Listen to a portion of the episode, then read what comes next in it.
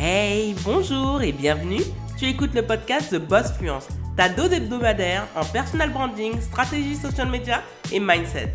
Très heureuse d'être ton hôte, je m'appelle Joanne Romain, une jeune femme passionnée par la culture haïtienne et fan de Beyoncé. Ancienne fonctionnaire qui a pris le risque de démissionner pour devenir entrepreneur à temps plein, Ma mission est de t'aider à décomplexer ton approche à l'entrepreneuriat et à l'argent tout en te servant du digital pour diversifier tes sources de revenus. Si tu te reconnais dans ce portrait, tu es arrivé au bon endroit. Sois confortablement assise, l'épisode du jour commence maintenant. Bonjour et très heureuse de vous retrouver dans ce nouvel épisode de podcast de The Boss Fluence et podcast sur YouTube. Aujourd'hui, on va parler de storytelling et justement de quel type de storytelling on peut utiliser pour le service de notre communication en ligne et surtout de manière à pouvoir l'associer à son personal branding.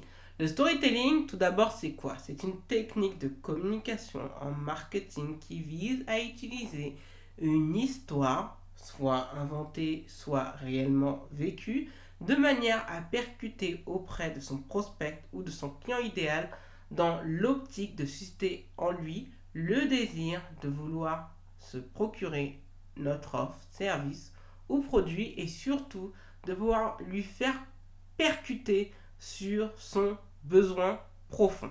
Et honnêtement, bien distillé, bien utilisé, le storytelling peut véritablement faire des merveilles. Et c'est pour cela qu'aujourd'hui, j'aimerais te guider pour que tu saches quel type de storytelling tu peux utiliser dans quel cadre. J'en ai résumé trois. Il y en a d'autres également.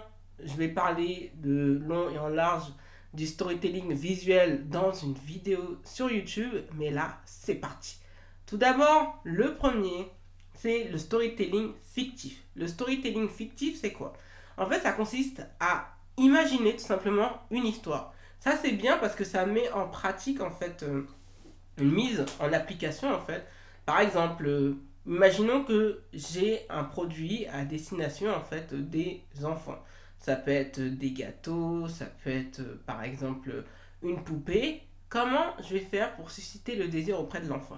Moi, je vais mettre en situation par exemple quand il rentre de l'école ou encore quand on est à Noël et qu'on commence à discuter à la dînette avec ses copines ou ses petites cousines et que là on se rend compte que il manque une poupée pour pouvoir jouer avec, par exemple. Donc franchement, en fait, les marques l'utilisent énormément, les marques d'entreprise de type McDonald's, Adidas, Nike, Apple, pour justement faire comprendre à quel point vous avez besoin de leurs produits.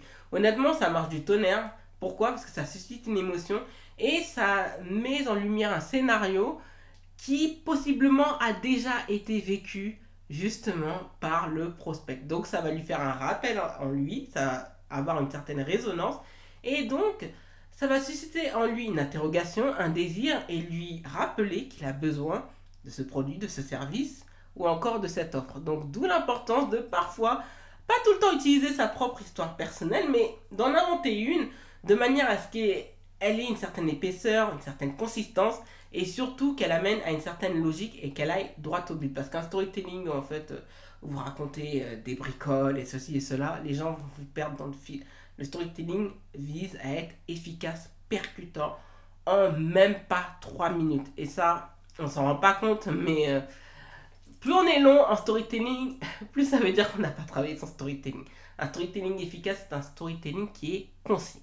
Le deuxième, et pour moi c'est le mon préféré, quand on l'associe au personal branding, c'est d'utiliser un storytelling authentique qui découle d'une histoire personnelle.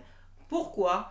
Tout simplement parce que il n'y a pas mieux que nous pour raconter nos propres péripéties, nos propres histoires, notre propre vécu. Donc, notre mémoire va un peu moins travailler parce que le corps, l'esprit, la tête a déjà vécu cela. Donc, le retranscrire et le synthétiser est beaucoup plus simple. Et en plus du fait que ça soit authentique dans votre manière d'être, vos yeux vont briller, vous allez parfois sourire, votre visage va être davantage expressif. Donc les personnes en fait vont plus accrocher, vont plus être attirées et retenir surtout l'attention des mots que vous allez employer. Et ça, on s'en rend pas compte, mais ça a un impact absolument incroyable, le storytelling authentique.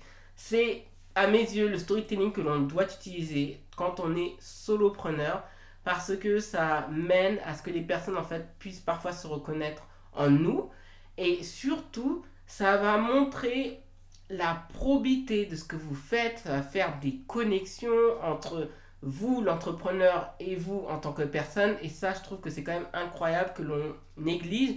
Et vous n'avez pas besoin de faire l'étalage de toute sa vie privée pour avoir un storytelling véritablement authentique. Il y a des petits bouts de votre histoire, des fois en fait qu'on trouve insignifiants et qui pourtant en fait ont un impact absolument considérable tant sur tout ce qui est votre vie pro mais aussi personnelle. Le troisième storytelling, c'est le storytelling intégré. C'est le troisième et c'est le dernier hein, parmi tous les storytelling que j'ai pu synthétiser. Et le storytelling intégré, vous le voyez beaucoup dans les pages de vente, vous le voyez beaucoup énormément avant vos pubs sur YouTube par exemple. Pourquoi? Parce que le storytelling intégré en fait vise à utiliser une donnée qui a été quantifiée et de s'en servir en fait pour montrer, vous voyez par exemple, imaginons je disais 90% de la population a fait usage euh, de la population donnée, vous le voyez, et surtout c'est utilisé, là je me rends compte, par les entreprises de beauté. Par exemple, euh, pour les crèmes anti-rides, sur 58% euh, des femmes qui l'ont testé, vous avez vu? 58% des femmes, 70% des femmes qui l'ont testé, 70% des hommes qui l'ont testé, hmm, et ceci et cela. Donc, ou, voilà, comme il y a une pub très célèbre dont je ne vais pas en dire trop, mais que vous voyez énormément pour de la perte de poids en ce moment qui vous dit, regardez, 70% des personnes qui ont testé notre produit n'ont pas observé de reprise de poids 6 mois après l'arrêt de l'abonnement auprès de nos produits. Donc ça vise vraiment à asseoir la probité d'un produit, d'utiliser une expérience qui a été chiffrée, quantifiée, évaluée pour montrer que, vous voyez, si chez d'autres ça a marché, pourquoi pas ça ne marcherait pas chez vous Et pour moi, c'est un storytelling en marque d'entreprise qui marche du tonnerre parce que à force de le répéter de mille et une manières, d'utiliser justement, c'est sublimé par l'utilisation de témoignages. Et surtout, le témoignage vidéo est celui qui est franchement en vogue parce qu'il a une puissance encore plus forte que celle des mots ou bien encarté euh, dans un visuel absolument euh, délicieux à observer. Bah, là, le storytelling intégré, ça permet tout simplement de dire par A plus B, mon produit il est bon. S'il y en a 400 qui l'ont utilisé, pourquoi toi, ça ne marcherait pas pour toi? Et c'est ce que font beaucoup d'entrepreneurs. Comment? Regardez combien de personnes j'ai coachées. Regardez combien de mes coachés ont gagné 300 000 euros. C'est-à-dire, imaginons que j'ai coaché 10 personnes et en moyenne, chacune a fait 30 000 euros. Bah, là, c'est ajouté à de la... Ça s'assoit également quand on est solopreneur pour utiliser pour le personal branding pour asseoir l'autorité de votre marque et dire regardez, j'offre tel ou tel service et ça amène véritablement à une transformation, ça vous fait gagner de l'argent, ça transforme votre business, ça permet d'évoluer, ça protège votre business, etc., etc. Et la preuve, ça va être toujours ben, des témoignages, des retours clients contents et pour montrer quoi? Ben, Que vous êtes bon dans ce que vous faites et que on peut naturellement vous faire confiance. Donc, les trois, vous pouvez les utiliser. Comme je l'ai dit, mon préféré, c'est le storytelling authentique. Mais le storytelling fictif et surtout le storytelling intégré, ça peut également changer énormément de choses. Donc, à ne pas négliger dans son utilisation.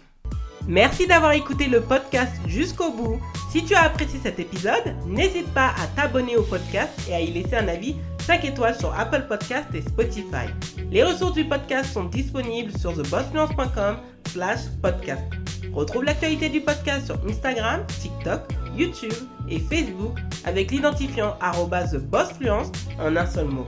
Prends bien soin de toi et à lundi prochain